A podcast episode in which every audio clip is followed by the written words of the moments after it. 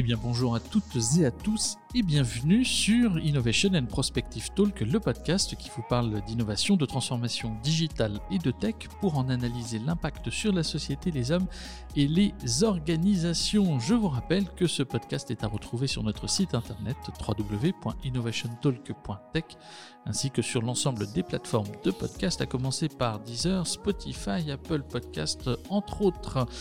Euh, et bien entendu, si vous aimez ce rendez-vous hebdo d'analyse de la tech, on vous invite à mettre 5 étoiles, un pouce vers le haut, à partager la bonne parole sur les réseaux sociaux et à nous laisser un commentaire, une petite notification que nous lisons toujours avec plaisir, même pour ceux qui euh, détestent la 5G.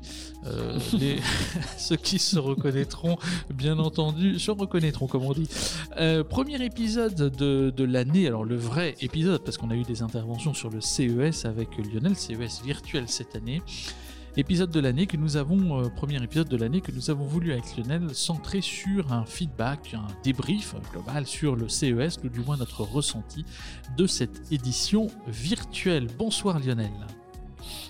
Bonsoir Mathieu. Et oui, une édition pas comme les autres, où de toute façon les exposants n'étaient pas comme les autres, la façon qu'ils avaient de parler de leurs produits n'était pas comme les autres, et même nous, on n'était pas comme les autres puisqu'on était à l'heure de New York tout en étant à Paris, alors que d'habitude à Las Vegas, on reste quand même à peu près synchronisé avec les événements, même si on se couche tard et qu'on se lève tôt. En tout cas, euh, tu auras sûrement des tas de choses à dire, mais c'est vrai que cette édition qui était bah, une édition sur fond de crise sanitaire, puisque bon, tous les grands salons sont passés en ligne, c'était aussi une édition qui était piloté sous euh, les auspices de Microsoft qui euh, n'a pas hésité d'ailleurs à placer ces quelques produits puisque finalement on avait la capacité, s'il le souhaitait, d'essayer d'engager la conversation avec les exposants et tout ça se faisait par Teams. Donc en fait, un Microsoft était en background mais aussi en front. Euh, comment tu as ressenti euh, ce, ce, CES Parce que on a peut-être eu des, des, opinions un peu différentes. Toi, tu étais assez enthousiaste, j'ai cru comprendre au départ. Alors assez enthousiaste au départ parce que effectivement l'avantage d'un CES en ligne, il faut dire ce qu'il y a, c'est quand même on a accès au contenu vachement plus facilement. Même si on peut noter hein, que beaucoup de startups encore pas trop compris le concept d'un media kit, euh, ni même euh, d'un référencement d'une vidéo sur YouTube qui permettrait d'illustrer un petit peu leurs propos. Il y avait quelques stands virtuels vides, il hein, faut le savoir, donc quelques pages de, de marque euh, sans aucun document, mais globalement quand même une enthousiaste dans la mesure où c'est toujours une période sympa parce qu'on découvre plein de choses et les grandes marques sont présentes, mais avec quand même un bémol certain, c'est que la complexité de faire un, événement virtuel tel qu'il soit, c'est cette densité de contenu qui nous arrive dessus, ou euh, sur le CES physique, on va pouvoir faire l'impasse sur quelques éléments parce qu'on va les ressentir, on va pouvoir échanger euh, avec euh, des participants rencontrer humainement aussi les gens.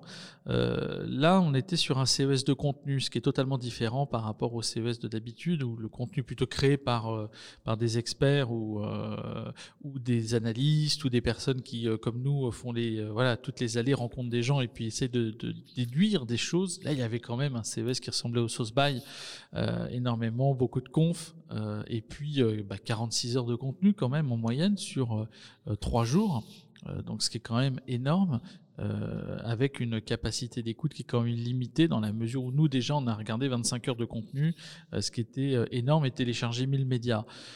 J'ose pas imaginer s'il y avait vraiment eu autant d'exposants virtuels que d'habitude il peut y en avoir sur le, le floor physique, parce qu'on était quand même à 1900, alors à peu près 1900, hein, parce que quand on donne toutes les sources PDF de tout le, de tout le site de la CTA, il y en a quand même beaucoup moins. 70 000 visiteurs par rapport aux 250 000, donc la plateforme a quand même bien bien résisté, et puis quand même beaucoup moins de produits en général. Donc c'était un CES assez, enfin moins fun dans l'ensemble, avec une approche moins euh, des fois un peu voilà de, des quelques erreurs de casting comme dit souvent Olivier euh, Ezrati euh, voilà mais un petit peu moins de produits plus de densité plus de sérieux euh, voilà et puis des des presse euh, des presse release qui étaient quand même extrêmement chiadés euh, au niveau du montage vidéo donc le fond vert euh, voilà tout le monde en a bien utilisé à commencer par Dell Nvidia ou autre. Bon voilà mais globalement ça reste effectivement un, CES qui était intéressant mais qui n'était pas un CES au sens strict au sensus du, du, du voilà du, du du mot, des émotions que l'on peut vivre quand on est quand sur place. C'était euh, bon. Et puis sachant qu'on n'était pas sûr non plus euh, que le CES se tienne véritablement euh, aussi bien techniquement si on regarde un peu en arrière avec les CES Unveiled précédents. Oui, en tout cas, ce qui est sûr, c'est que euh, voilà, tu, tu, étais enthousiaste au départ. Moi, je l'étais beaucoup moins parce qu'on on était très déçus déjà que, comme tu l'as euh, cité il y a quelques secondes, euh, que les CES n'avaient pas du tout été tenus, alors qu'ils sont généralement là pour être en avance de phase et présenter quelques startups qui sont dans la mouvance de la de la de la thématique mmh ou, du, ou, du, ou, du, feeling du moment. Et c'est vrai que euh, quand, les, euh, quand les honorés et les Innovation Awards sont arrivés, ils sont arrivés très tard, on, on avait l'impression qu'il leur manquait, alors ils avaient reculé d'une semaine, mais qu'il leur manquait peut-être un mois ou, ou peut-être un mois et demi de préparation pour que euh, les, les, choses se passent mieux. Parce que finalement, là, on est assez décevant. Tu as dit il y a deux fois moins de sociétés qui étaient présentes. Dans ce deux fois moins, il y en avait pratiquement la moitié qui n'étaient quasiment pas présentes en termes de, de véritables communiqués à l'intérieur de leur environnement qui leur était dédié. Et puis surtout, la façon dont c'était classé. Euh, les sociétés se cachaient derrière un logo. Si la société n'était pas connue, c'était pas très facile de rentrer en contact. Euh, alors que justement, hein, quand tu déambules dans les allées du salon, notamment euh, dans les halls qui sont euh, ordonnés par euh, par grandes thématiques, eh bien au hasard d'un au hasard d'un d'un d'une allée, tu, tu, rencontres euh, le produit, les gens qui ont, ont su capter ton attention et, et, parfois tu, tu es, euh, tu es euh, subjugué et tu, tu, tu, vois vraiment de vraies pépites. En tout cas, en termes d'exposants, c'est vrai que c'était toujours les Américains qui étaient, en, qui étaient en tête. Ils étaient presque 600, suivis des Coréens, un peu plus de 300, des Chinois et en quatrième position, c'est pour ça que je donne les chiffres, les Français qui arrivaient en quatrième. Comme quoi, on a raté le podium, mais on n'était pas trop mauvais. Hein, il y avait 135 sociétés françaises qui, qui étaient représentées présenté euh, talonné par un tout petit pays qui s'appelle Taïwan. Hein, quand même, effectivement, mais d'ailleurs tu soulignes Taïwan, mais Taïwan et la Corée sont quand même des, des nations qu'il faut, euh, qu'il faut remercier dans la mesure où, quand on cherchait du contenu sur leur start-up, on le trouvait tout de suite. Qui n'était pas le cas des autres pays. ils avaient compris comment fallait faire. Ils avaient compris probablement la plateforme que, que Microsoft avait mis à leur disposition pour pouvoir justement déposer leurs vidéos et leurs différents documents de presse qui nous permettaient parfois de comprendre ce qui était à peine compréhensible au, au vu des images vidéo qui étaient postées. En tout cas, c'est une édition qui était euh, face à la crise sanitaire, aux technologies qui sont au service de la résilience, et puis comme d'habitude, dans tous les domaines, que ce soit les domaines de la santé, de la ville connectée, du business, eh bien, on a trouvé quelques entreprises qui nous prenait vraiment pour des idiots en essayant de nous vendre des trucs complètement hallucinants. Mais il y en a, beaucoup. Mais c'est vrai que c'est un, CES qui était intéressant parce qu'il laissait quand même la part belle à, aussi des sociétés qu'on n'attendait pas sur, la tech. Je pense beaucoup à General Motors qui a fait une, très belle présentation euh, de son écosystème. Euh, c'est d'ailleurs sur une, c'était le patron d'Intel qui était qui interviewé un, journaliste du New York Times que j'ai dit vendredi euh, quand je suis intervenu, euh, mais qui était effectivement une conférence intéressante sur le, le fast Fusion Deep euh, et cette mmh. capacité à finalement se transformer rapidement, à changer son ADN et à transformer technologiquement en profondeur son, son écosystème. Et euh, je trouve que GM a, a vraiment abordé le, le, sujet dans sa globalité en essayant de penser un futur euh, proche, euh, c'est-à-dire avec des niveaux opérationnels intéressants pour euh, des, des, produits ou des services, mais surtout son, son, justement toute sa plateforme autour de, de des voitures autonomes, et puis après, bah, toute cette, euh, voilà, cette pensée autour de la logistique, ce partenariat avec FedEx, euh, le fait d'anticiper avec Cadillac les, déplacements de demain, euh, c'était intéressant parce que quand on a effectivement d'habitude du Amazon, du Google, etc., euh, qui pour cette fois n'étaient pas présents, bah, ça démontre bien qu'on peut se transformer quand on est un acteur industriel, se devenir finalement visible comme étant un acteur de la tech alors que les gros qu'on attendait euh, d'habitude démontrent bien que sans leur écosystème de partenaires, ils sont pas là. Et Amazon euh, ou Google en sont euh, les bonnes illustrations. Les gros absents, évidemment. Et pour revenir sur euh, GM hein, que tu que tu citais, ils ont euh, alors d'abord chez GM tout passe à l'électrique. Hein. Maintenant, oui, ils ont une roadmap assez serrée. Voilà. Et ils ont ils ont une ils ont une association, ils ont une joint venture avec euh, LG Chemical mm. pour justement travailler sur de nouvelles batteries, les Ultium, qui vont être qui vont être moins chargées euh, en, en, cobalt et plus en, en, aluminium. Et ils promettent euh, des, des autonomies jusqu'à 960 km. Mais pour parler de, de mobilité, je voulais je voulais qu'on qu'on évoque très rapidement euh, une société qu'on que l'on connaît peu hein, dans nos villes, parce que c'est la société John Deere, mais qui nous, euh, qui est euh, une société de matériel agricole et qui nous étonne toujours à chaque fois par son stand, parce qu'elle expose des machines qui sont mm. extraordinairement impressionnantes en termes de taille ou de largeur de coupe pour une moissonneuse batteuse. Et cette année, il présentait, alors évidemment, virtuellement, là, on pouvait pas se rendre compte de la largeur des lames, mais il présentait un, une X-Series qui est en fait un robot qui vient récolter le maïs. Et là, quand on voit la présentation, on voit que dans le champ, ben, il n'y a plus que des machines, il n'y a même plus de paysans. Je pense qu'il est avec son joystick devant sa cheminée ou, ou dans son jacuzzi et vous avez John Deere qui, qui moissonne et qui récolte son, son maïs pour lui. C'est tu, tu soulèves un, un point clé, hein, c'est que l'agriculteur d'aujourd'hui est avant tout un, un gestionnaire et quelqu'un qui est centré sur le business et qui, euh, utilise la technologie pour accélérer euh, ses cycles de production ou optimiser son, son, enfin son efficience opérationnelle. Donc on, est sur un changement profond du métier, euh, du passage de la terre, on passe à vraiment l'utilisation de la techno. Donc il y a vraiment des, des changements forts. C'est vrai que cette année c'est toujours dommage de ne pas pouvoir se rendre compte de toutes les machines qui sortent parce que quand on se retrouve à côté d'une moissonneuse batteuse traditionnelle, déjà on est petit. Bah, c'est vrai que là j'imagine même pas. Donc bon, on a hâte d'être euh, en 2022 pour aller tester tout ça. Enfin pour aller tester. on ira pas tester en plein centre de Las Vegas la moissonneuse batteuse, mais mais quoique, euh, à mon avis, ils pourraient faire des, des séances euh, de, de, live experience. Ils ont, ils ont trouvé un autre moyen à Las Vegas pour ramasser du blé. Oui. Euh, voilà. le jeu de mots, effectivement. On voit quoi qu'avec la crise en ce moment, ils sont quand même mal barrés. ouais, là, là en ce moment, oui, c'est clair. D'ailleurs, on vous le dit, les hôtels sont pas très chers à la réservation pour les dates de l'année prochaine. Et, et, sinon, précipitez-vous sur l'édition 2022 du guide de survie qui devrait paraître en mars si tout va bien. Eh oui. euh, sinon, bah dans, dans, les, dans, dans, les grandes tendances, bien sûr, au cœur, au, au, cœur de ce CES, on avait quand même la santé connectée, hein, mm. évidemment, euh, comme tu le dis, très souvent, toi aussi, de ton côté, chez, euh, chez Capgemini Altran, la convergence de ce hardware et de ce software, qui, qui fait aussi, comme sous-jacent, une part très très belle à euh, l'intelligence artificielle qui, qui traite de façon euh, relativement fine dans des périmètres qui lui sont euh, très cadrés, des opérations qui peuvent être assez performantes. Et là, la santé en, bénéficie à plein et probablement que euh, l'expérience sanitaire que l'on continue à vivre depuis presque un an permet de booster tous ces outils. Peut-être qu'en parlant, en parlant de quelques produits tout à l'heure, on reviendra là-dessus. Donc cette intelligence artificielle qui s'inscrit dans cette logique as a service identifiée pour des fonctionnalités et des tâches extrêmement précises.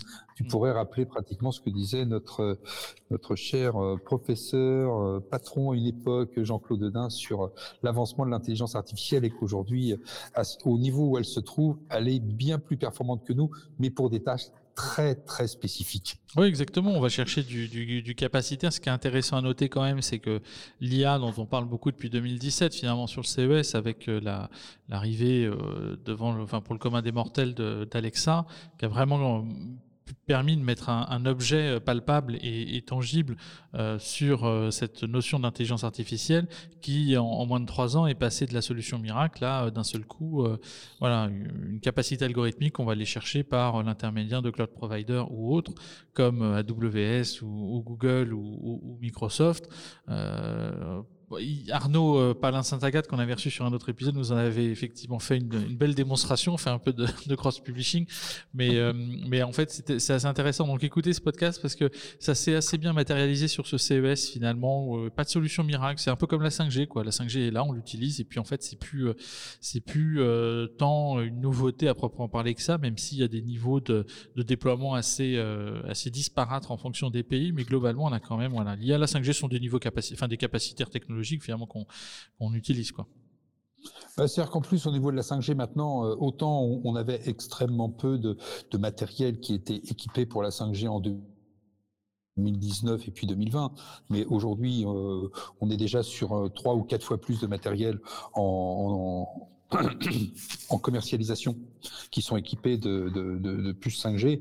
Et on imagine que maintenant, dans quelques, dans quelques mois, à l'horizon 2022, même, les, euh, même le matériel d'entrée de gamme sera, sera équipé en 5G. Et puis surtout, c'est l'industrie qui va en profiter avec, euh, mm. avec une capacité de, déployer euh, des dispositifs de contrôle, de surveillance, de pilotage de jumeaux numériques. Et aujourd'hui, le débat s'est apaisé d'abord parce que Trump est parti, parce que Huawei s'est séparé d'un certain nombre de ses, de ses filiales, notamment dans la téléphonie mobile. Attention, pas dans les antennes, mais dans, dans le soft, enfin pas dans le soft, dans le, le produit plutôt grand public, puisqu'ils ont revendu Honor et ils se sont séparés un petit peu de, de ces produits qui n'arrivaient plus à vendre parce qu'ils pouvaient plus installer les logiciels de chez Google, tout du moins en Occident. Mais c'est vrai que la 5G est devenue, est devenue maintenant un, un prérequis pour à peu près toutes les technologies qui veulent être des technologies qui s'appuient sur de la sur de la communication. Et notamment toutes ces puces dont on parlait euh, dans les épisodes que l'on a que, que l'on a évoqués sur euh, sur ces capteurs qui deviennent de plus en plus petits et de moins en moins gourmands en énergie, c'est aussi pour motoriser ces objets connectés qui seront euh, qui seront justement connectés grâce à la 5G. Alors on enchaîne euh, quand même sur euh, le, fond du sujet, parce qui, est, le CES, et en même temps tu l'as un peu abordé, mais il y, a un point qui est clé. Tu, dis que la santé était massivement présente dans le contexte qu'on connaît, mais en même temps aussi dans les produits qui nous étaient présentés. Euh, il y a quelque chose quand même qui effectivement est fort, c'est de se dire qu'aujourd'hui tout ce qui va tourner autour de la santé, du monitoring de la santé, du monitoring de sa vie, finalement de sa consommation. Euh, Samsung et, LG ont, beaucoup travaillé là-dessus, en tout cas dans ce qu'ils nous ont euh, présenté. Mais à un moment, oui, euh, le contexte global est apaisé, Trump est parti, etc. Mais est-ce qui, voilà, moi, la question que je me pose avec tous les use cases qu'on a pu voir sur ce CES virtuel, c'est à quel moment les les, particuliers vont mettre un frein à cette euh, finalement cette euh, ces dictats euh, algorithmiques, euh, enfin, ce dictat algorithmique qu'on a au-dessus de nous en permanence sur notre consommation, euh, sur la manière dont est pilotée notre vie, sur la manière dont on nous suggère du contenu en fonction de ce que l'on a pu faire. Et c'est vrai que quand Samsung euh, nous propose la recette de cuisine avec ce qu'il y a dans le frigo et qu'en plus ils sont capables de monitorer euh, notre santé par rapport aux exercices quotidiens qu'on a fait ou ne pas fait dans notre environnement euh, personnel, qui aujourd'hui est souvent notre environnement professionnel. Il y a une porosité pro-perso qui est assez assez forte et on peut toujours se poser la question du, niveau d'acceptation euh, à terme euh, de, bah, de toutes ces agents, de, de ce web diffus euh, dans notre environnement. Et ça, effectivement, la santé est assez. Euh, on voit l'usage très fort sur euh, la santé au sens propre du terme, quand on parle de smart health, on parle surtout de pilotage de, sa santé quotidienne, de son bien-être, de son corps, etc. Et qui sont pas forcément les mêmes choses qu'une intelligence artificielle qui va détecter euh, grâce à une analyse, euh, je sais pas, de, ses dents, euh, de probables maladies qui pourront potentiellement accélérer ou déceler plutôt une maladie grave. Voilà. Donc en fait, il y a, ouais, y a plusieurs niveaux, mais la smart health c'était excessivement présente, c'était le fil conducteur presque. Oui, je, re, je rebondis euh, sur, sur ce que tu disais sur la, sur la, la vie privée, mais il, il est vrai qu'on en fera sûrement un, un, épisode parce que la chose est, est assez intéressante et, pourrait presque représenter un tremblement de terre. Hein, on annonce que la, la prochaine mise à jour euh, euh du, euh, de l'operating system des iPhones prévoirait un, un système de, de, de, blocage véritablement très efficace pour toutes les applications qui, euh, après euh, vous être connecté à elles via votre identifiant euh, Facebook, aspirent à tour de bras vos données à la fois de localisation, d'usage, etc. Et finalement, Apple introduirait une, une, autorisation que vous seriez censé valider mmh. au moment où vous téléchargez ou vous lancez l'application. Et, et, et, vu le libellé qu'il vous annonce, évidemment, tout le monde répondra non. Donc ça fait très peur. D'ailleurs, même euh, même Facebook, je crois, euh, a été nommément nommé par Tim Cook. Enfin, bon, bah, c'est ce qui a déclenché la guerre, euh, la guerre entre les deux. Hein. Effectivement, ces dix derniers jours où tout le monde, se, voilà, Facebook tire à boulet rouge sur Apple parce que ça veut dire qu'il coupe le tuyau de, de ce qui les fait vivre aujourd'hui. Donc, et ils prétendent, et ils prétendent que, que ça va tuer les petites entreprises. C'est génial. Bah, forcément. on rentre dans un sujet de culpabilisation. De, enfin. Mais bon, c'est c'est à mourir En même temps, euh, je ferai plus confiance en, ce qui me concerne à Apple pour protéger mes données personnelles. Face à leur prise de, de position récente sur le déverrouillage des iPhones qu'ils ont refusés, etc. Enfin, tout du moins publiquement. J'ai pas, on n'a pas d'éléments euh, autres, euh, plutôt que Facebook qui de toute façon dit ouvertement euh, qu'ils collectent et que c'est leur, euh, c'est leur métier et que c'est comme Ils ça. n'ont pas le même modèle économique. Voilà. hein. Euh, L'un vit de la donnée, l'autre vit du matériel et des services. Donc, euh, ça. forcément, pour, pour Apple, c'est facile, c'est pas sa source de revenus. Donc, euh, voilà. Exactement. Et, ça laisse présager une hein, autre guerre. et rappelons-nous, rappelons-nous euh, cette énorme, cette énorme annonce qu'avait publiée Apple. C'était, je crois, en janvier 2019. hein, euh, tout ce qui est dans votre iPhone reste dans votre iPhone. Oui. Voilà. Exactement. À croire que c'était finalement euh, tout ça bien anticipé, les connaissants. Euh, est-ce qu'on, est-ce que l'on parle de quelques produits là, qui nous ont vraiment, Ah bah oui, vraiment, on va garder le, le bullshit pour la fin, mais euh, Forcément, oui. Ah oui, pour la fin, on va essayer de parler de, de quelques trucs un peu surprenants. un peu surprenant. Euh, tu commences ou je commence? Ah non, je sais que toi, tu vas savoir expliquer très bien et très clairement un, un produit qui est développé par une des filiales de la sympathique entreprise dans laquelle tu travailles. C'est Cambridge euh, Consultant. Ah oui, allez, euh, tu me lances sur les, euh, tu me lances Ouais, sur un effectivement le. antenne 5G qui, qui serait capable de remplacer euh, 220 antennes au sol. Enfin, un truc incroyable. Effectivement, alors, c'est un partenariat, euh, c'est un partenariat entre Cambridge et euh, Stratospheric Robotics, euh, qui euh, qui a présenté en fait un drone qui est équipé d'une antenne. Et euh, cette antenne est une antenne 5G. Aujourd'hui, c'était le défi hein, pour Cambridge, c'était de créer la- l'antenne parce que le, drone n'est pas créé par Cambridge Consultant, Euh, mais cette antenne qui est effectivement 5G, la plus légère euh, qui puisse exister aujourd'hui sur le marché et qui offre une capacité qui est intéressante, c'est-à-dire que le drone euh, qui par ailleurs est boosté à l'hydrogène, va être en mesure de, partir euh, dans la stratosphère à 20 000 euh, mètres d'altitude et de diffuser un rayon 5G soit euh, large, soit extrêmement précis, c'est-à-dire sur un véhicule spécifique, sur un bâtiment spécifique ou sur une route spécifique, en isolant véritablement le, le canal ou le périmètre sur lequel il doit être présent.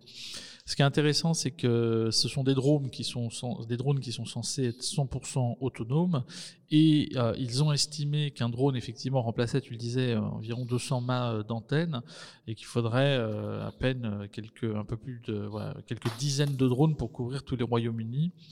Donc on est vraiment sur, sur un projet qui est intéressant parce que dans les problématiques de zone blanche, dans des problématiques de couverture spécifiques de quelques industries ou de quelques lieux de, production qui, ont besoin de renforcer leur connexion ou tout du moins d'en avoir aussi, parce qu'il y a aussi des zones blanches, il y a, il y a effectivement quelque chose d'intéressant qui par contre soulève d'autres sujets.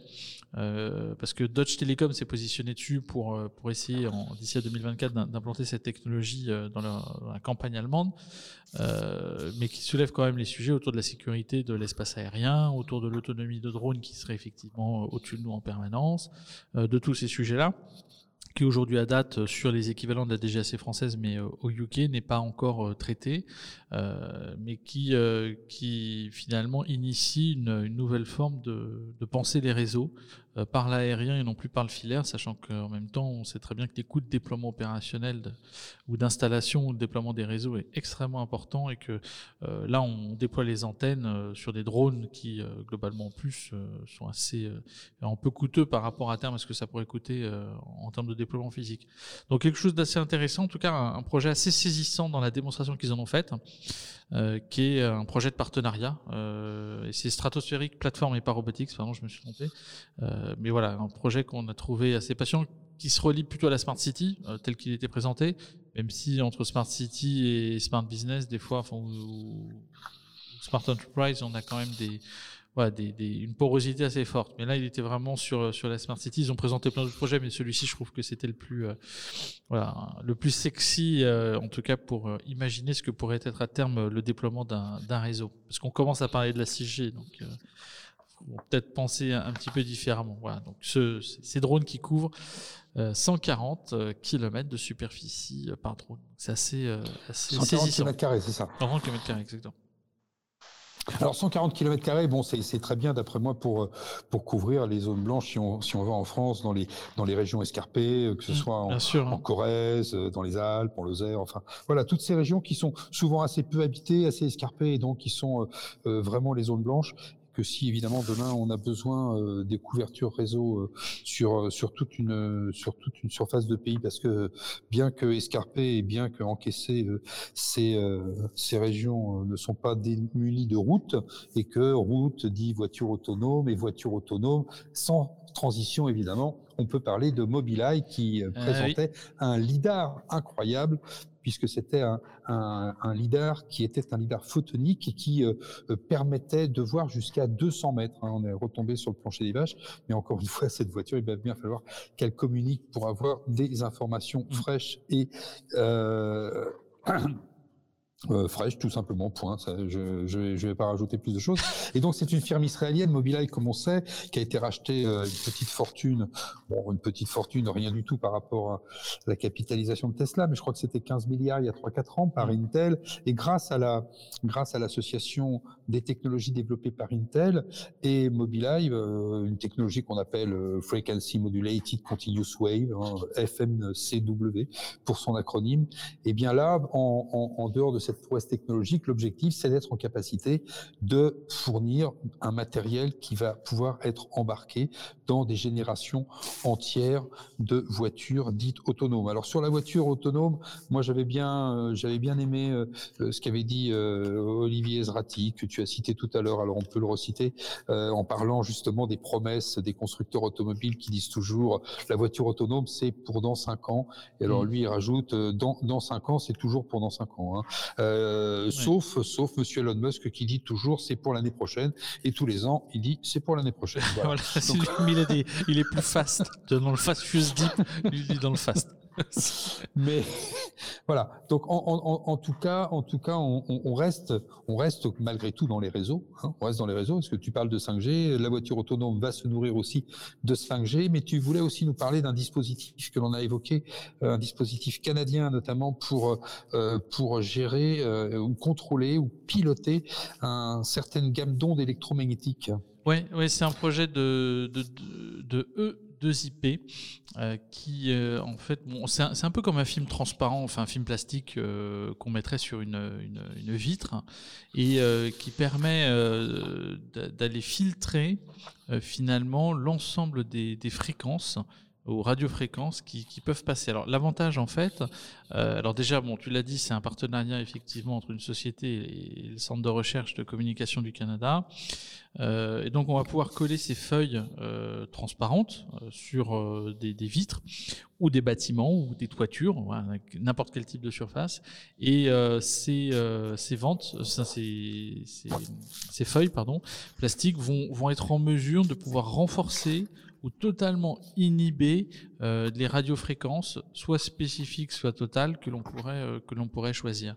Donc, ce qui est intéressant, c'est que du point de vue business, on peut avoir des problématiques autour de la sécurisation des données, de la sécurisation des connexions, euh, qui sont, qui sont assez, assez intéressantes en termes de, de, de cas d'usage, mais aussi peut-être une nécessité d'avoir une black box 100% fermée, reliée fibre noire filaire par le sous-sol et qui ne laisse passer ni sortir aucune onde autre qu'une onde filaire. Donc, voilà, il y, a beaucoup de, sujets intéressants, euh, ce qui pourra plaire à tous les anti-5G ou tous les anti-connexions euh, qui euh, préfèrent encore avoir des chapeaux avec papier d'aluminium sur la tête ou tous les électrosensibles qui sont tellement sensibles que voilà, ils pourraient s'équiper et ce qui fait que ça ne gênera plus à terme, on l'espère, euh, euh, le déploiement idéologique de, de la 5G. Voilà. Quelque chose d'intéressant qui a d'ailleurs été euh, récompensé hein, d'un CES Award, je crois si je me trompe pas, ou même d'un Innovation Award. Un Best Innovation. Un best innovation. innovation oui, effectivement, c'est assez saisissant parce que c'est typiquement des, une, ouais, une transformation profonde à terme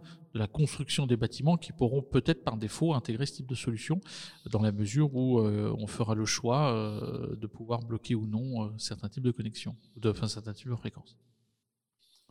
Alors ça c'était intéressant, mais en même temps, en même temps les cas autour de, de, la 5G étaient, étaient assez nombreux. Est-ce que toi, de ton côté, il y aura un truc autour des connexions qui t'aurait euh, assez, euh, assez séduit? Je trouve qu'il y avait notamment des choses autour des drones, si je ne me trompe pas. Ah oui, il y avait un, drone, un drone qui permettait euh, d'être en fait un, outil qui est à la fois peut gérer de la sécurité, mais là on est dans le business. Alors vous vous imaginez, vous êtes dans une entreprise, vous êtes dans une tour de bureau, vous êtes dans un dans un entrepôt, et vous allez avoir des drones qui vont être à peu près multi-usages. Alors on passe parfois du robot qui est sur le sol au drone qui lui va être le drone de surveillance, le drone de désinfection, le drone qui va faire l'inventaire de votre stock. En fait, il y avait toute un ensemble de sociétés qui présentaient des déclinaisons de l'usage du drone. Alors évidemment, tout ça, ça se fait plutôt la nuit, hein, parce que vous imaginez pas circuler dans un entrepôt avec des drones qui, font le bruit d'un essaim d'abeilles au-dessus de votre tête, mais une société comme la société Tando, par exemple, qui avait présenté un drone qui était capable de manager la surveillance un secteur tout entier qui leur était quasiment réservé, toute une petite partie, comme d'habitude, tu sais, quand on, on va au CES, hein, tout ça est, dédié par thématique, et les drones étaient très présents, alors que euh, les années précédentes, on avait plutôt des drones de divertissement, puisque on n'a jamais vu évidemment au CES des drones militaires, mais plutôt des drones de divertissement, notamment les drones à selfie, euh, dont, dont, dont, celui dont tu es équipé et moi aussi. Mais là maintenant, on est passé véritablement à des, à des outils qui sont utilisables dans l'industrie et, qui, euh, et qui permettent d'avoir une efficience relativement importante si on en croit, encore une fois, les promesses qui étaient faites par les sociétés qui les présentaient selon leurs différentes technologies. Tu as peut-être quelque chose à rajouter là-dessus? Il y en avait peut-être un qui te plaisait tout particulièrement? Euh, Au niveau de l'industrie, euh, oui, des cas, il y en a, il y en a beaucoup. C'est des cas virtuels. Hein. Encore une fois, on les a pas testés. Euh, moi, celui qui m'a assez bien, enfin assez saisi en tout cas, parce que ça fait plusieurs années qu'on les voit au CES, c'est euh, Sense Glove, euh, qui, est pour moi une, finalement une, pas forcément une réussite, puisque leur premier projet était déjà une forme de, réussite, mais qui est vraiment, qui est aujourd'hui abouti en termes, en termes de cas d'usage. Et SenseGlove, en fait, c'est cette société qui va être spécialisée, alors qui a trouvé ses use cases sur la formation dans l'industrie pour travailler avec la réalité euh, augmentée ou virtuelle et permettre aux utilisateurs, en chaussant des gants bien spécifiques, d'aller ressentir des sensations. Et ce qui est intéressant, c'est que ces, gants qu'on enfile, qui sont des gants à, à rétroaction haptique, euh, vont permettre euh, bah, d'avoir ce ressenti euh, de la douceur d'un objet, de la résistance d'un matériel, enfin d'un matériau, de sa rigidité potentiellement, de différentes textures. Donc on est vraiment dans des cas où on donne de la réalité sensitive à la réalité virtuelle ou à la réalité augmentée. Donc là, c'est de la formation, mais à terme, c'est peut-être aussi du monitoring à distance d'une machine-outil ou d'une unité de production. Il y a des, cas d'usage qui peuvent être développés qui sont assez saisissants. On avait vu euh, l'année dernière l'écran sur lequel on touchait puis on ressentait des écailles de poisson par exemple. Bon, bah là on a, euh, voilà, mais c'était sans gants. Là, avec ce gant-là, euh, ou ces gants-là, on est vraiment dans le sensitif. Bon, alors il y avait aussi des combinaisons haptiques hein, cette année, tout du moins pour la, la partie dorsale et la partie donc qui était euh, qui était euh, assez aussi saisissante. Mais encore une fois j'aimerais bien les tester parce que entre le moment où on a une démo et le moment où on se rencontre rappelle-toi de mars hein, euh, qu'on avait testé ce traducteur temps réel d'une déception absolue quand on l'avait testé et qui pourtant en octobre ou novembre quand on avait fait la vidéo sur les Innovation Awards il y a deux ans on s'était dit ouais il faut absolument aller les voir parce que ça a l'air sensationnel. Donc il y a quand même entre le virtuel et le physique quelque chose à repondérer même si ça fait deux ans qu'on les voit, euh, là globalement, euh, bon, à, tester, mais en tout cas, la présentation telle qu'ils en faisaient, qu'ils en faisaient resituait très clairement la réalité augmentée ou virtuelle avec euh, les l'aptique comme étant des applications 100%, 100% B2B et principalement à destination de, de l'industrie, ce que j'ai trouvé intéressant. Alors les robots, c'est vrai qu'on en a eu beaucoup aussi. Hein. Les drones, les robots ont été assez présents. Est-ce que par exemple, il y aurait une, une, lunette qui t'aurait euh, particulièrement plu euh, chez Lenovo, si je me trompe pas. Euh, ou, ah oui, une, paire, de lunettes.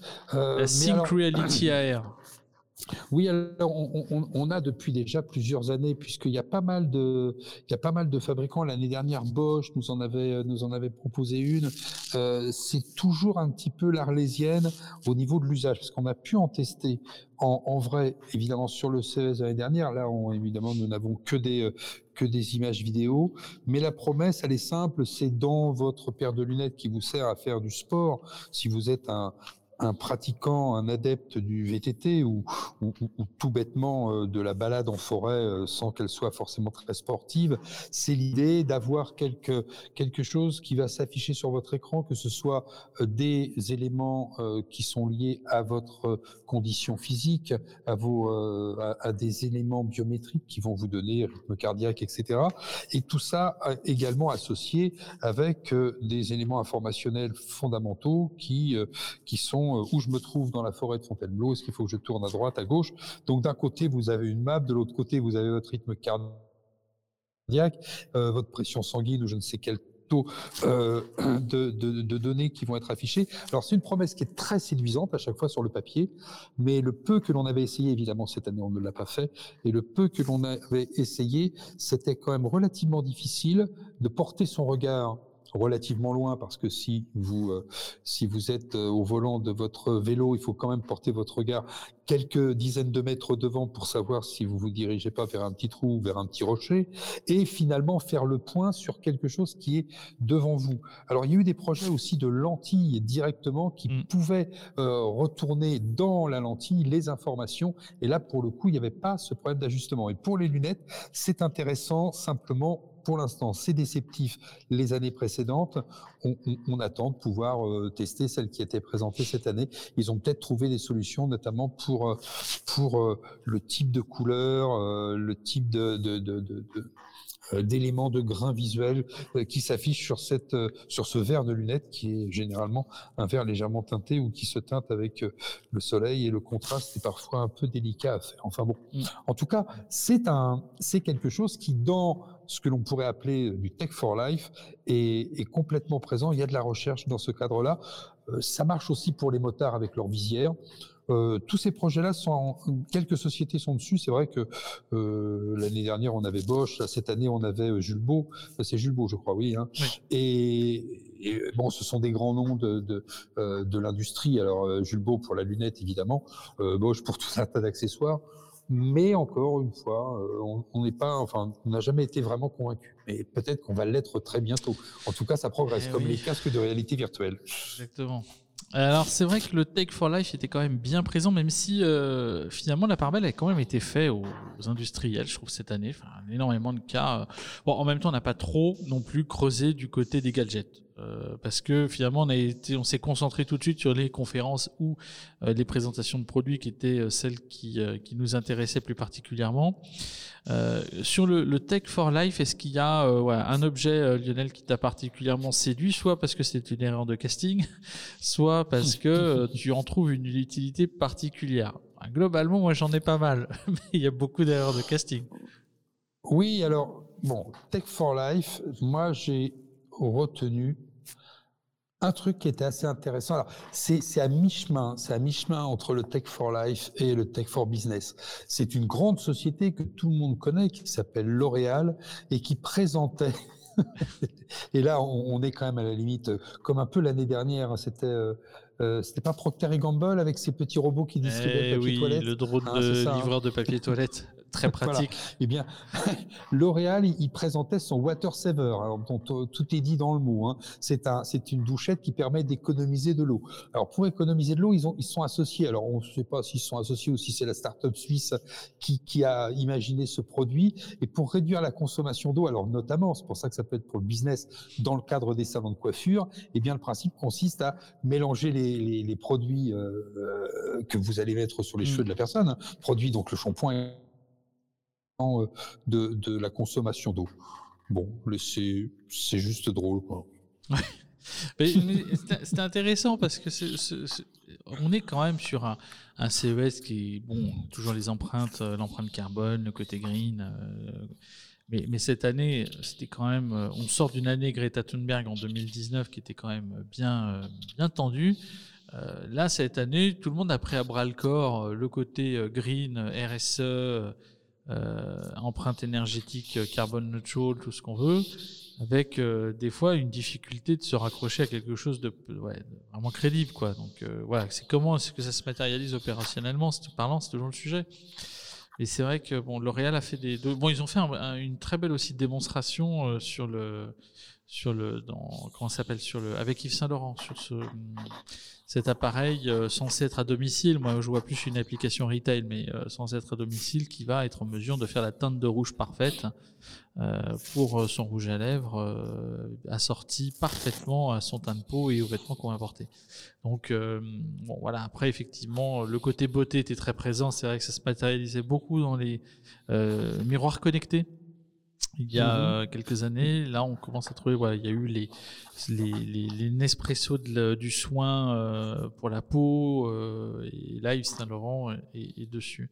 Oui, il y en a un que j'ai adoré, euh, et, et, qui est un Smart for Life dans son ADN pur, mais que je trouve passionnant. c'est le, le, robot Moxie, qui est le robot pour, pour enfants et euh, qui est un robot qui permet de, de, travailler les interactions sociales, de stimuler la créativité, de, de forcer euh, l'enfant sans même qu'il s'en aperçoive à lire ou à écrire, euh, et qui est un robot, euh, si la réalité du produit est la même que celle qu'on a vue en vidéo, je ne regretterai pas d'avoir passé la précommande. Euh, à voir, j'attends de voir, mais j'ai mis un ticket parce que c'est quelque chose que j'ai trouvé assez intéressant et, je trouve que le, réalisme, enfin le réalisme, il est assez cartoon dans son approche euh, d'écran, mais l'écran qui euh, résume le visage, les expressions, c'est-à-dire ils ont vraiment euh, été à fond en se disant, bah voilà, tout le visage est représenté directement par un écran. Et je trouve que c'est assez saisissant. J'ai hâte de pouvoir aller plus loin euh, sur ce projet-là, de, le tester parce qu'il y a, euh, vraiment euh, une expression des interactions que je trouve qu'on n'a jamais pu avoir presque entre un enfant et un robot. Et quand je vois aujourd'hui la première commande que m'a passée ma fille pour son anniversaire, c'est une poupée qui parle, qui chante et qui donc tu veux un robot quoi. Et en fait, on, sent bien que voilà, depuis le chien de Sony, quand on était à sa sixième version à l'IFA de Berlin il y a deux ans, euh, qu'on n'a pas revu l'année dernière, ça par ailleurs. Mais euh, on, on, sent qu'il y a, euh, y a quelque chose autour de l'animal de compagnie robotisé, plus ou moins intelligent. Il y en a un qui vibre même, je crois, si je me trompe pas.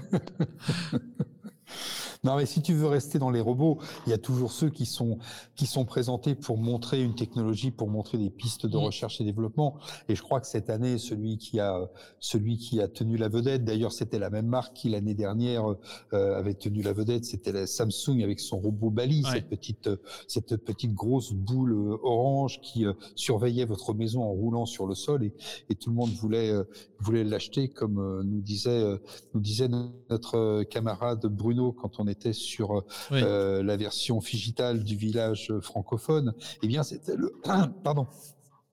C'est le robot Bot Andy qui remplit la vaisselle, qui vous sert euh, un verre de vin, qui range votre linge. Bon, celui-ci, il n'existera probablement jamais. Tout ça, c'est fruit de l'imagination débordante. Mais on voit très bien que, au bout de quelques années, euh, ce type d'automatisme ou d'automate peuvent très bien s'agréger à un appareil électroménager tout à fait, euh, tout à fait habituel pour donner un supplément euh, d'expérience utilisateur. Mais en tout cas, celui-ci, il était sympa. Alors pour pour ceux, évidemment, on est on est euh, simplement avec le son, donc il faut il faudra vous l'imaginer. Vous imaginez une colonne, une colonne avec un, un socle un peu plus large pour qu'elle puisse se déplacer sur le sol. Et de cette colonne n'émerge qu'un seul bras. Hein. C'est pas deux bras, c'est qu'un seul bras. Et ce bras fait un peu tout. Donc il ouvre votre lave-vaisselle, il met la vaisselle dedans. Il, comme je le dis disait, il, vous sert un verre où il, il range votre linge. Voilà. Bon, ça, euh, euh, je suis pas certain qu'un jour on en arrive là quand même. Bah, Black Mirror, ça marchera toujours. Mais... Voilà, c'était, c'était, c'était intéressant. C'était intéressant. Tu veux parler un peu, non, des, peut-être des, des téléphones portables ou des écrans, des écrans? Parce qu'on a vu des beaux ah bah, écrans. Sur les écrans, oui, bah, le CES reste le CES, hein, ça reste quand même euh, le temple de l'écran et, de l'enceinte. Euh, même si ça a manqué un peu de 4K cette année, parce que généralement on les montre bien encaissés dans des, magnifiques 4K. Euh, oui, alors il y a celui d'LG, bien entendu. Alors LG a été cette année, je dirais presque, il a même essayé de piquer la vedette à, Samsung, parce qu'ils ont, ont, mis en avant leur espèce de LG Gallery sur les écran qui nous rappelle un peu ce que c'est euh, le, frame qu'on est aujourd'hui à je sais pas combien de générations, euh, de l'écran transparent qu'on a tous vu, euh, qui est naturellement un écran dont tout le monde a parlé d'une application B2C dans un premier temps, alors que on en a plutôt tous vu une application B2B d'avoir un écran qui protège en plus dans un cas de Covid dans les cas de Covid que nous connaissons, euh, bah, avoir une distanciation sociale vraiment euh, claire, euh, donc être protégé par cet écran transparent qui permet de faire son choix dans, un, dans une boutique, dans un restaurant, et puis cet écran qui est, le, le finalement, mais qui est aujourd'hui intégré dans le mobile et qui permet de se, déployer. Donc les écrans cette année, c'est toujours plus de définition et toujours plus de souplesse. De pouvoir aller du petit au plus grand hein, sur le siège dont je me rappelle plus le nom de la marque, mais avec un, un de, 60 pouces quand même autour de soi. et puis il y a celui de Mercedes. Je pense que tu peux, tu peux, tu peux en parler, mais celui-ci était absolument sensationnel. Ah oui, non, mais celui de Mercedes, en fait, c'était c'était son hyper screen. C'est un tableau de bord qui est en qui est en fait c'est un écran en forme de tableau de bord ou un, télé, un tableau de bord qui n'est plus qu'un écran, mais comme vous le concevez aujourd'hui dans une voiture, c'est-à-dire c'est pas comme ceux qui ont regardé euh, les différentes vidéos qu'on a pu faire sur les précédents CES comme Byton où vous aviez un énorme écran qui traversait euh, toute la voiture, qui était un, un, écran rectangulaire. Là, vous avez un écran qui prend vraiment la forme de votre tableau de bord, c'est-à-dire que c'est comme une, très jolie vague, très esthétique, avec différentes zones d'affichage, des zones qui sont évidemment centrales pour euh, la navigation, comme vous pouvez le voir sur voiture actuelle, les zones qui sont devant le, devant le, conducteur, et puis euh, une zone qui est devant le passager, avec tout un système d'eye tracking et de contrôle qui permet justement à l'écran de vérifier si le conducteur n'est pas en train de regarder la vidéo qui est diffusée dans la partie de l'écran qui est devant le passager de droite si on est en France. Donc ça, c'était vraiment complètement hallucinant. Il faisait 56 pouces pour vous donner, euh, mais c'est à peu près, bah, c'est la largeur d'une voiture. Hein. Voilà. Donc ça, c'était un écran. Et puis si on reste dans les écrans, mais que on, retombe plutôt dans le smartphone, toi, tu as parlé du Rollable de LG qui est, qui, apparu furtivement dans une vidéo. Euh, la société euh, coréenne, je crois, TCL, je crois qu'ils sont coréens, TCL en présentait également un, mais surtout il y avait LG qui présentait un autre, un autre smartphone qui est un, un smartphone à double écran mmh. et un écran rotatif. Alors euh, vous imaginez, vous avez deux écrans l'un sur l'autre et vous pouvez faire une forme de T. Alors c'est assez intéressant. On peut imaginer que les développeurs se, se lancent euh, là-dedans parce qu'encore une fois, faut-il que l'operating system qui sera derrière et que les développeurs s'emparent de, de, cette façon de pouvoir éventuellement regarder euh, l'info. Et puis, il y avait peut-être une, innovation qui était plus plus cachée, et c'est toujours très bien quand l'innovation est cachée. Quand elle devient invisible, elle est adoptée. Et c'était Xiaomi. Il y avait une, enfin, la caméra frontale est derrière l'écran fini cette encoche que vous avez et hmm. que Apple a popularisé il y a quelques années. Ça y est, la caméra frontale passe derrière l'écran. Paraît-il que le prochain iPhone reviendra avec un Touch ID à travers l'écran également. Donc demain, on devrait avoir des téléphones qui sont euh, à la fois à reconnaissance faciale et avec un Touch ID et sans avoir aucune marque ni bouton sur l'écran. Alors, mais il y en a qui sont pour et il y en a qui sont contre. Euh. Parce que ça, laisse quand même aujourd'hui, euh, on, voit bien, euh, tu vois, Apple est quand même passé au petit, à la petite LED verte quand, même sur ton iPhone, quand ta caméra est enclenchée. À partir du moment où tu vois plus la caméra, as le risque de savoir à qui me regarde. Quoi. Même quand elle est bien derrière l'écran, il y a ce sujet, je, je pense qu'il faut pas non plus ignorer. Euh, qui, qui, reste Est-ce que la caméra visible, à un moment, reste pas quand même rassurante dans, dans l'esprit où on la voit pour mmh. le consommateur final? Mmh. En tout cas, je pense que c'est ce qui avait, c'est ce qui avait été le, la, la, grosse, un, un, des éléments de, de, de, de, euh, de méfiance quand, euh, quand mm. Google avait sorti son MVP, c'est-à-dire c'est Google Glass. Hein. Bien sûr, mais oui, mais euh, évidemment. Tout de suite, puis, cette question est arrivée. Et puis les Google Glass ont laissé euh, finalement émerger des cas d'usage qui sont retrouvés ailleurs sous d'autres formes et qui sont presque presque presque similaire aujourd'hui. Euh, l'œil bionique hein, de la personne du, du, qui travaille, qui avait perdu son œil hein, dans un accident il y a une dizaine d'années, qui depuis euh, euh, vous saviez a, a travaillé sur l'œil bionique, arrive quand même aujourd'hui finalement à une presque on voit plus de différence entre un œil normal et, son œil qui est un œil équipé de caméra et qui filme sa vie? À quel moment est-ce qu'il est véritablement en mode privé? C'est toujours la question qu'on peut se qu'on peut se poser. Je pense qu'il y a vraiment un, sujet d'acceptation derrière euh, sur euh, sur le fait de ne pas voir la caméra. Je pense qu'il y aura peut-être un sujet à, creuser là-dessus à un moment ou à un autre sur euh, sur sur ce, finalement cette cette omniprésence de la tech dans son environnement. J'insiste beaucoup dessus parce que c'est vraiment une tendance de 2021 qui me semble assez forte. Hein. Je crois que c'est Gartner, on a beaucoup parlé. Euh, il y a beaucoup de cabinets qui ont bossé euh, euh, les tendances 2021 et je trouve que le privacy, voilà, le fait que la technologie diffuse semble, semble un sujet de, voilà, de réflexion en tout cas. La Allez, on passe. n'est qu'une parenthèse de l'histoire. c'est bien vrai, c'est bien vrai. Allez, on passe peut-être au coup de cœur, au coup de cœur ah. ou aux choses que, l'on parce que c'est, on pourrait, c'est difficile de résumer le CES en quelques, en, moins d'une heure, et c'est encore plus difficile d'essayer d'en faire une synthèse de produits assez euh, larges qui permettent de couvrir un peu tout, parce qu'il y a quand même beaucoup de choses, beaucoup de produits, beaucoup de techno, beaucoup. Voilà. donc quand on croise un peu les, les verticales et les horizontales, on a quand même du mal euh, finalement à avoir une, une un panorama assez clair. Euh, donc là, ça reste notre sélection à date euh, du moment où on tourne ce podcast. Euh, demain, vous en aurez peut-être sorti d'autres des projets, donc c'est toujours le toujours le sujet. Il faudra revenir. Euh, mais il y a quand même toujours ce CES un peu fun de trucs un peu bullshit ou de trucs dont on sait pas trop à quoi ça sert concrètement parlant. Euh, alors, avec quel serait le tien? Parce que moi, j'en ai deux trois aussi. Bah ouais, moi j'en ai plein, j'en ai plein. on, se limite, hein, on se limite, hein, sinon on repart pour une heure là. Voilà, j'en bon, j'en ai qui sont pas trop bullshit, mais qui sont un peu chers. C'est la machine à glace de, de, de Cold Snap. Ah, ça, la machine à crème glacée. J'adore. Hein, ça, ça, se présente un peu. Vous avez une sorte de cartouche, un peu comme un, alors une, une, grosse capsule de Nespresso. Vous mettez ça dans la machine et là vous avez une glace italienne qui, qui sort de la machine magnifique. Euh, sinon, euh, alors ça, c'est censé exister. Ils avaient même lancé un prix, hein, autour de 4000 dollars, je crois. Bon, oui, oui tu peux pas rentabiliser, quoi. Même le, sur toute la vie du durée du produit, c'est pas rentabilisable.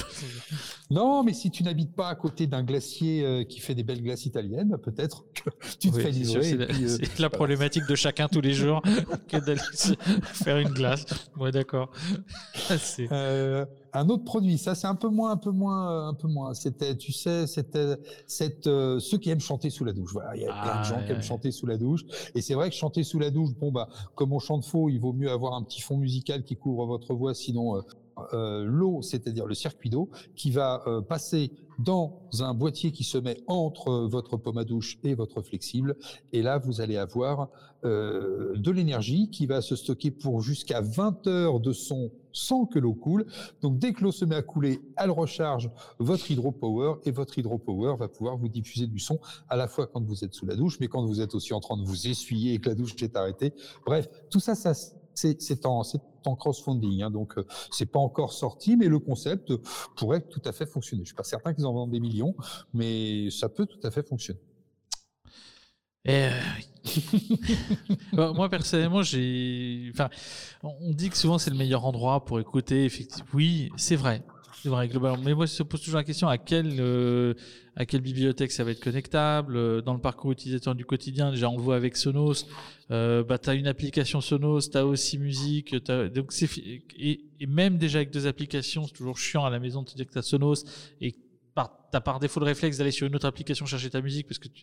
donc c'est quelle grammaire autour de tout ça en termes de parcours utilisateur quoi C'est toujours le, le, le, sujet, même si euh, bon bah on est sur une, une empreinte euh, ouais, là énergétique euh, de lifetime value pour la batterie, donc ça c'est plutôt cool. Exactement. Parce qu'il y en a pas. alors moi j'ai repéré deux trois trucs. Alors un, bon, je vais commencer par le premier. Si vos enfants ont des problèmes de croissance, euh, et que vous voulez être sûr. Alors, c'était présenté qu'avec la communauté asiatique. Donc, peut-être qu'il y a un créneau qu'on ne mesure pas euh, sur le vieux continent, euh, qui s'appelle l'Umiola. Et c'est une, c'est comme une genouillère en fait, qui par la, la photo biologie et le croisement avec la santé a développé une technologie qui va stimuler la plaque de croissance avec la longueur d'onde la plus efficace euh, pour, euh, bah, pour optimiser la croissance de, votre enfant. Donc en fait, tel que c'était présenté, c'est uniquement sur les genoux. Vous avez une espèce d'une genouillère avec deux plaques, euh, l'une sont de chaque droite et de gauche de la rotule et qui vont vous permettre de grandir. Euh, voilà. Donc vous êtes équipé de deux à chaque fois, hein, parce que vous n'allez pas faire une jambe puis ensuite l'autre.